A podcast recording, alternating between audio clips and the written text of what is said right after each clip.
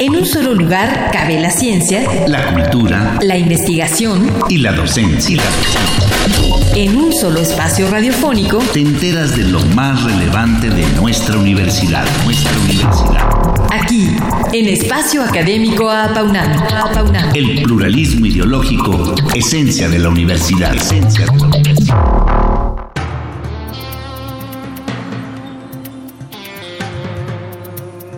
Desde el punto de vista neural, se considera que la memoria es un proceso por el cual el cerebro mantiene representaciones estables de estímulos durante un periodo. También se ha observado que tiene dos estados, una memoria activa, que es susceptible a ser alterada, y una memoria inactiva, a la que no le pasa esto. A la fecha, se ha confirmado que para conservar memoria a largo plazo es necesaria la síntesis de nuevas proteínas en ciertas regiones cerebrales. Entrenamientos cognitivos intensos como lecturas o la exposición a la solución de problemas complejos pueden reducir o bien retrasar algunos trastornos y enfermedades neurodegenerativas. Para dar continuidad al tema de la semana pasada, hoy también nos acompaña el doctor Federico Bermúdez Ratoni para seguir comentándonos acerca de la desmemoria y si desde su punto de vista como especialista tiene solución. Gracias por volver a nuestro estudio. Muchas gracias, doctor. Muchas gracias por volver a estar con ustedes y con su auditorio. Nuestro invitado es médico cirujano por la UNAM y doctor en psicofisiología por la Universidad de California. Además cuenta con una licenciatura en psicología por la UNAM y una maestría en psicofarmacología por el Rensselaer Polytechnic Institute en Estados Unidos. Realizó una estancia postdoctoral en el Instituto de Neuropsiquiatría de la Universidad de California en Los Ángeles y posteriormente fue investigador visitante en la misma universidad, así como en la de Texas. En 1984 se incorporó al Departamento de Neurociencias del Instituto de Fisiología Celular de la UNAM, en donde actualmente continúa realizando sus investigaciones. Bien, pues para retomar la conversación que tuvimos la semana pasada, ¿cómo definiría usted qué es la memoria y también la desmemoria, doctor Bermúdez Ratoni. Bueno, como habíamos dicho desde la semana pasada, la memoria es la adquisición de información la adquisición de información que se lleva a través de un proceso que se llama aprendizaje. El aprendizaje y memoria son dos, eh, es un binomio indisoluble porque si no hay eh, aprendizaje no hay memoria y si eh, para que haya memoria tenemos que tener aprendizaje. De tal manera que estos dos es un binomio que les digo, es, eso es muy importante.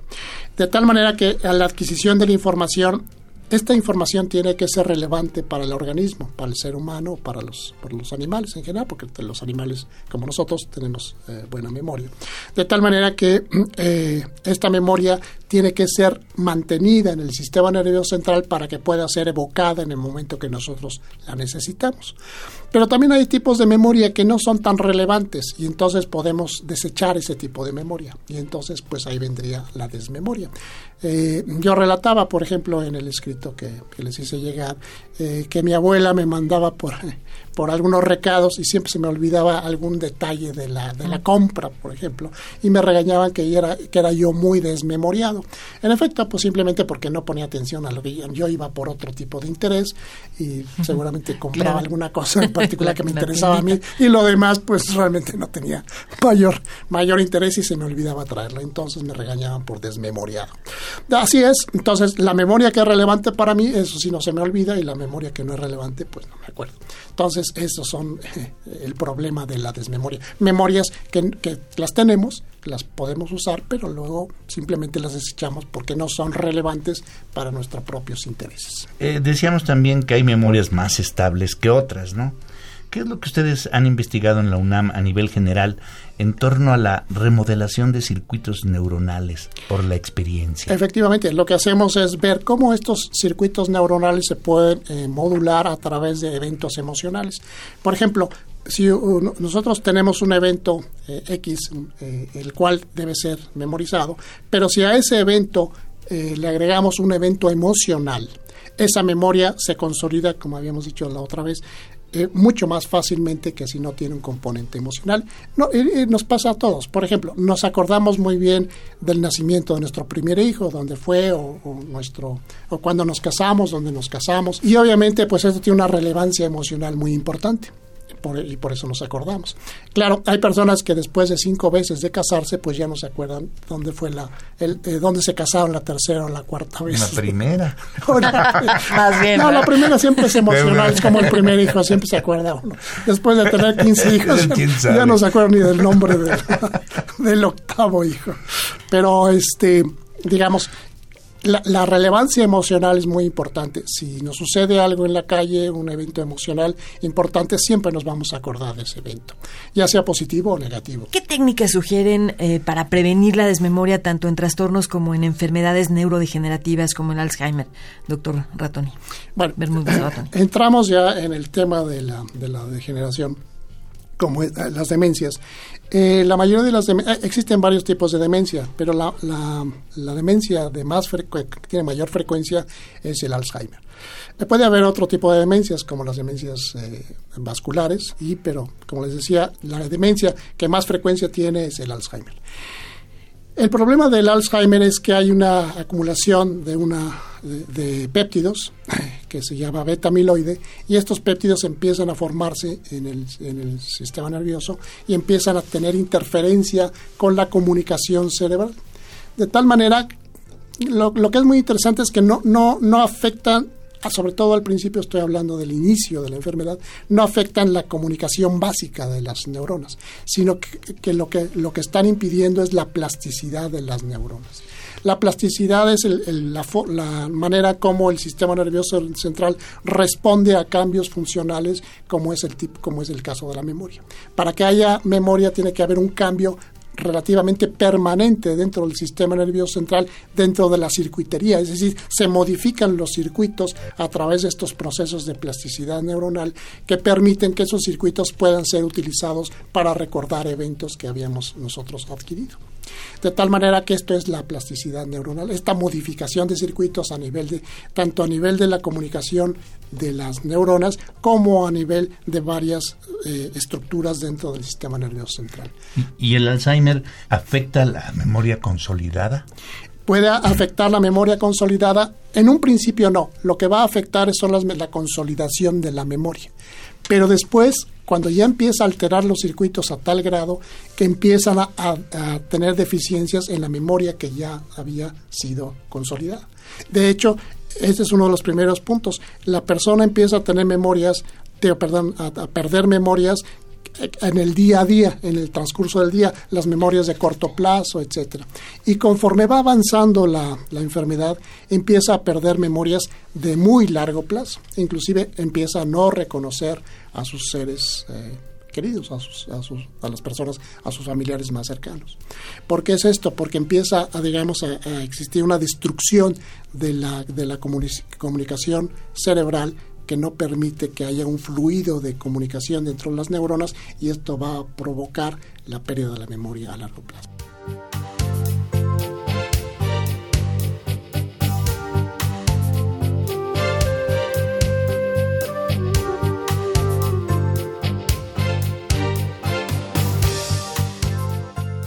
tenemos nuestra conversación con el doctor Federico Bermúdez Ratoni acerca de la memoria y de la desmemoria. En todo el mundo hay cada vez más personas que pierden la memoria. ¿Por qué? En primer lugar, eh, afortunadamente la medicina ha logrado que las personas tengan una expectativa de vida más grande, más, más larga. Es decir, nuestra expectativa de vida hace unos 50 um, años era no más allá de 60 años. Ahorita ya estamos hablando en México de más o menos 75 años. Se ha extendido, digamos, la expectativa de vida alrededor de 75 años. En otros países, eh, por ejemplo en Japón, se ha llegado la extensión hasta los 85, 90 años, que eso ya es em, de una manera muy, muy importante. Pero también tiene como consecuencia que mucha gente que, eh, que al morir joven no iba a desarrollar la enfermedad de Alzheimer, ahora la puede desarrollar debido al aumento de expectativa de la vida. De tal manera que esto ha provocado un beneficio, ah, digamos, general a la, a, la, humanidad, en el sentido que nuestra expectativa de vida es más larga, pero viene acompañada de otros problemas como son las enfermedades neurodegenerativas, que antes no se veían tan frecuente como ahora. Entonces, este incremento de la expectativa de vida viene acompañado de las enfermedades neurodegenerativas. Sin embargo, hay algo interesante en todo esto. Como habíamos dicho, eh, eh, si nosotros ejercitamos al cerebro, podemos retrasar hasta cierta manera, en cierta forma, esta aparición de este tipo de enfermedades neurodegenerativas. Quiero decir esto que es una manera probabilística, quiero aclarar muy bien, porque no quiere decir que haya garantía de que si yo activo mucho mi cerebro voy a prevenir al 100% la aparición de una enfermedad neurodegenerativa como es el caso del Alzheimer. Es decir, aumento las probabilidades de detener esta enfermedad, pero no quiere decir que la que la que la pueda, que, lo pueda hacer, ¿no? Al 100%. Y hay un dato interesante. Acaba de salir un análisis epidemiológico en los países eh, europeos y de Norteamérica en particular, eh, Canadá y Estados Unidos, donde se ve claramente que la, aparición y la prevalencia del Alzheimer está disminuyendo o se está manteniendo igual. En cambio, en países como China, donde la expectativa de vida empieza a aumentar significativamente, el número de casos de Alzheimer empieza a subir muy fuerte. Quiere decir que lo que sucede en estos países europeos eh, o en Estados Unidos y Canadá es que empieza la gente a preocuparse por su salud mental.